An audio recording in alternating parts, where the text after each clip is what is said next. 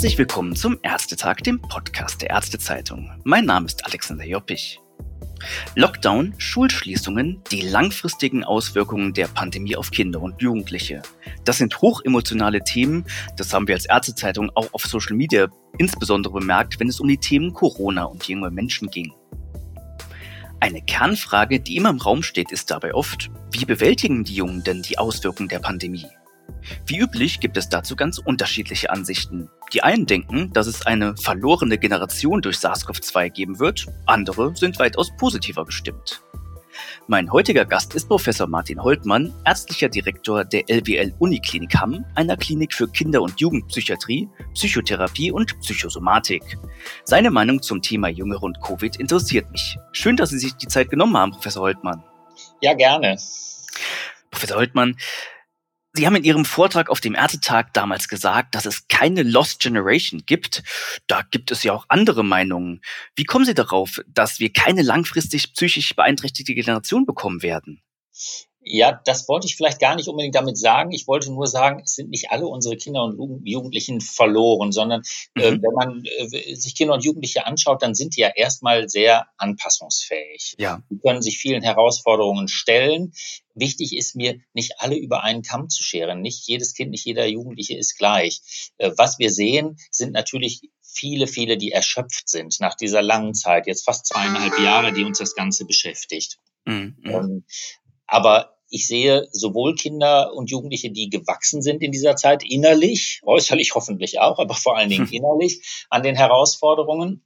Aber natürlich sehen wir auch Kinder und Jugendliche, die durch die Dauer der Belastung doch jetzt wirklich sehr strapaziert sind und durchaus auch erkranken. Mir war nur wichtig, nicht sozusagen die ganze Generation der Kinder und Jugendlichen abzuschreiben und zu sagen, die sind verloren, sondern mein Appell ist, differenziert hinzuschauen. Und da muss man auch sagen, bei jedem einzelnen Kind ist es auch so, dass es durch die Phase hindurch äh, vielleicht mal Hochs, mal Tiefs hatte. Also auch der Einzelne ist vielleicht nicht immer resilient und widerstandsfähig, sondern hat Tiefpunkte, so wie das für die Generation generell eben auch gilt.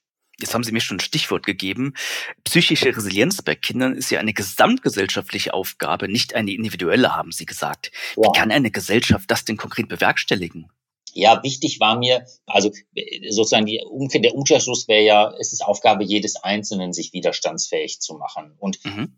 Natürlich kann der Einzelne auch etwas tun. Nur im Umkehrschluss heißt das nicht, wenn es dann schief geht, in Anführungsstrichen, also wenn ich zum Beispiel psychisch erkranke oder körperlich erkranke, dass es dann meine Schuld ist. Das finde ich nicht in Ordnung, dem Einzelnen sozusagen die Verantwortung zuzuschieben, naja, du hast dich anscheinend nicht selbst genug optimiert, ja, du hast nicht genug getan, um widerstandsfähig äh, zu werden, selbst schuld. Also das war mir wichtig, denn die Widerstandsfähigkeit fällt ja nicht vom Himmel, die Resilienz. Die ist eingebettet eben auch in Kontext, in gesellschaftliche Rahmenbedingungen. Und deswegen war mir wichtig, auch auf die Gesellschaft zuzugehen und zu sagen, ihr alle, wir alle können was tun, damit Kinder und Jugendliche widerstandsfähiger werden. Wir reden ja vielleicht gleich noch darüber, ja, was ist mit Schulschließungen? Also was können wir als Gesellschaft, was können die Kommunen, die Länder tun, damit die Wahrscheinlichkeit größer ist, dass Kinder und Jugendliche gelungen durch diese Phase hindurchkommen. Das stimmt, das interessiert mich auch. Ich würde aber vorher noch mal bei der Resilienzanerziehung bleiben. Da haben Sie auch die Eltern in die Pflicht genommen. Ich habe in einem Interview gelesen, da haben Sie gesagt, ich zitiere, Eltern müssen ihre Kinder nicht selbst aus dem reißenden Fluss des Lebens zu retten versuchen, sondern sie zu guten Schwimmern ausbilden. Mhm. Zitat Ende. Mhm. Was können Eltern ihren Kindern mitgeben, um sie mit Resilienz ins Leben zu schicken? Ja, also wir wissen aus so Langzeituntersuchungen, wo man Familien über lange Zeit begleitet hat, was erhöht die Wahrscheinlichkeit, dass Kinder gut durchs Leben kommen. Und da wissen ja. wir zum Beispiel, dass stabile, enge Bezugspersonen, zu denen ich ein Vertrauensverhältnis habe, dass die wichtig sind. Das können die Eltern sein, das müssen aber nicht die Eltern sein, das kann auch außerhalb der Kernfamilie sein. Mhm. Ich weiß es nicht, eine tolle Patentante oder ein Lehrer als Vorbild und Ansprechpartner. Also das heißt, enge, vertrauensvolle Bezugspersonen, das was wichtig ist. Gutes familiäres Klima, also das heißt, dass man spricht miteinander, dass man darüber spricht, was los ist, dass man äh, für Emotionen Worte findet. Dass man schaut, die verschiedenen Belange in Familien zu berücksichtigen. Das wird, das klingt jetzt alles banal. Das sind so sozusagen so Regeln, wo jeder sagen würde, ja steht doch in jedem besseren Erziehungsratgeber. Ja, mhm. das stimmt. Wir wissen mhm. aber, so ist es auch. Also das kann man mit Zahlen im Längsschnitt belegen, dass Familien Kinder besser durch Krisenphasen hindurchkommen, wenn die Familie gut aufgestellt ist. Was im Umkehrschluss wiederum nicht heißt, wenn das nicht gelingt, dass man sagt, ja, ihr seid halt Rabeneltern, ja, sondern mhm. Man muss gut sich die einzelnen Familien anschauen. Es gibt auch Familien, die unverschuldet wirklich in große Schwierigkeiten kommen, wo es dann darum geht, die ganze Familie auch zu stärken. Ja, also es geht darum, ein gutes soziales Gefüge zu schaffen quasi.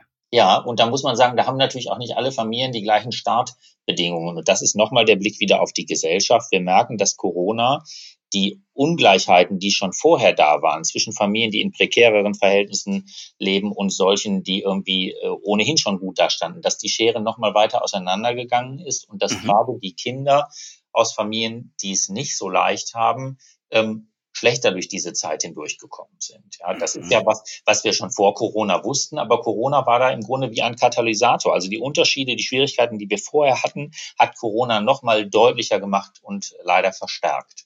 Sie haben es eben schon angesprochen, das Thema Schulen. Sie haben beim Ärztetag gesagt, Schulen und Kitas müssen um fast jeden Preis offen bleiben, ja. weil sie wie Seismographen seien. Wie meinen Sie das?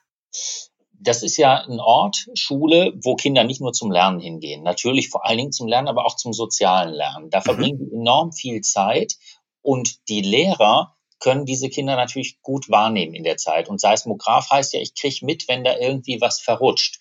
Das heißt, wenn die Kinder wie im Lockdown gar nicht mehr auftauchen in der Schule, dann fehlt genau das, nämlich der Blick auf diese Kinder durch Fachleute.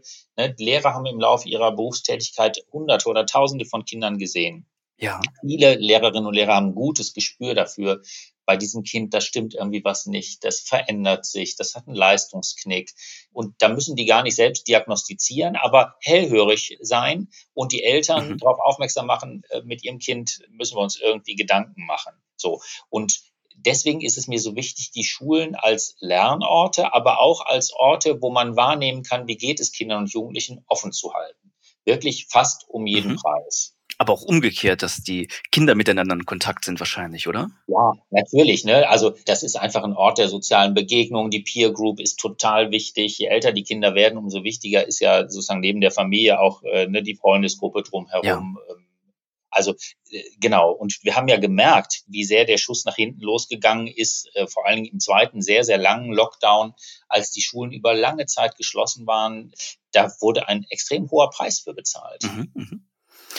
Was ich noch interessant fand, Sie haben davon gesprochen, dass wir für die Kinder in den Schulen professionelle Ansprechpartner bräuchten.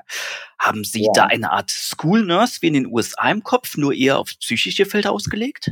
Ja, das sind, also bei uns sind das im Grunde die Schulsozialarbeiter, Aha. von denen wir aber leider viel zu wenige haben. Idealerweise auch Schulpsychologen, da ist das nochmal dünner gesät. Wir können das auch gerne School Nurse nennen oder wie auch immer. Mir geht es darum, das sollten Fachkräfte sein, die sich wirklich auch mit dem Thema äh, seelische Gesundheit äh, auskennen, die Zugänge ins äh, Helfersystem vermitteln können. Das, damit wären die Lehrer ja überfordert. Mhm. Also die Lehrer sind ja zunächst mal wirklich pädagogische Fachkräfte, die zwar einen Blick auch für andere Themen haben, aber die sind nicht dafür da, Diagnosen zu stellen mhm. und so weiter.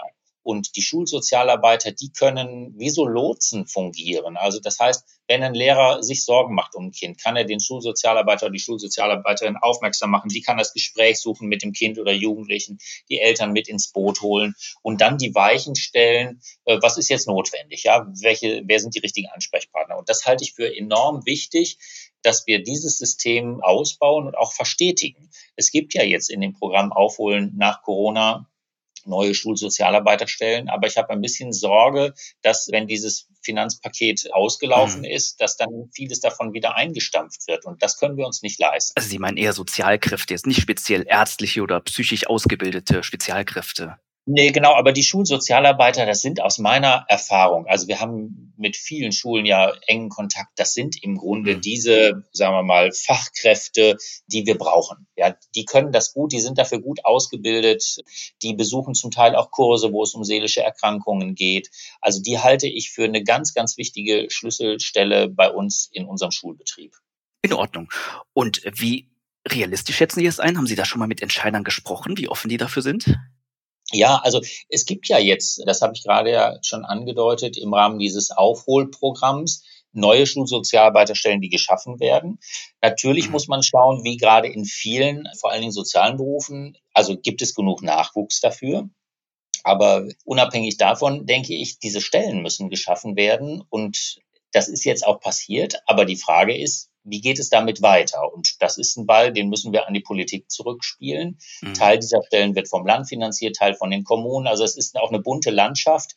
Da erwarte ich, dass sich die Politik darüber den Kopf zerbricht, wie das weitergehen kann. Denn es geht nicht nur um Nachhilfe und Nachpauken, sondern es geht um den Blick nach vorne zu wenden und zu sagen, wie können wir überhaupt verhindern, dass Jugendliche so abrutschen. Gehen wir zum Schluss mal von der Pandemie weg. Wenn Sie jetzt einen Zauberstab hätten und eine Sache ändern könnten, die wir bei Kindern gesellschaftlich, ob jetzt in Schule, in der elterlichen Erziehung oder anderswo, nicht optimal machen, was wäre das? Wo können wir die Jüngeren besser behandeln? Oh, das ist, ja, die Frage ist gar nicht so leicht. Also wenn, ähm, ich denke an eine Sache, wo ich aber, da bräuchten wir eine große Zauberin oder einen großen äh, Zauberstab diese, die soziale Ungleichheit, die wir haben, dass Kinder und Jugendliche nicht die gleichen Startbedingungen haben, dass es einige gibt, die von vornherein sozusagen den kürzeren gezogen haben und nicht nachholen. Mhm. Das ist jetzt natürlich sehr global, aber wenn man das irgendwie abstellen könnte, das wäre wunderbar. Vielleicht kann man auch sagen, wir sollten das umsetzen, was die UN in ihrer Kinderrechtskonvention immer schon gefordert hat, nämlich dass bei allen Entscheidungen, die getroffen werden politisch, die Belange von Kindern und Jugendlichen wirklich vorrangig mitgedacht werden. Also ein größerer Fokus auf die Kinder beziehungsweise einfach deren Position mehr mitzudenken, das wäre Ihr Wunsch. Ja, genau, das wäre wunderbar. Alles klar. Professor Holtmann, ja, ich danke Ihnen sehr für die Zeit, das war interessant. Sehr, sehr gerne. Danke für das Interesse. Und auch an unsere Hörer vielen Dank fürs Zuhören. Bis zum nächsten Mal.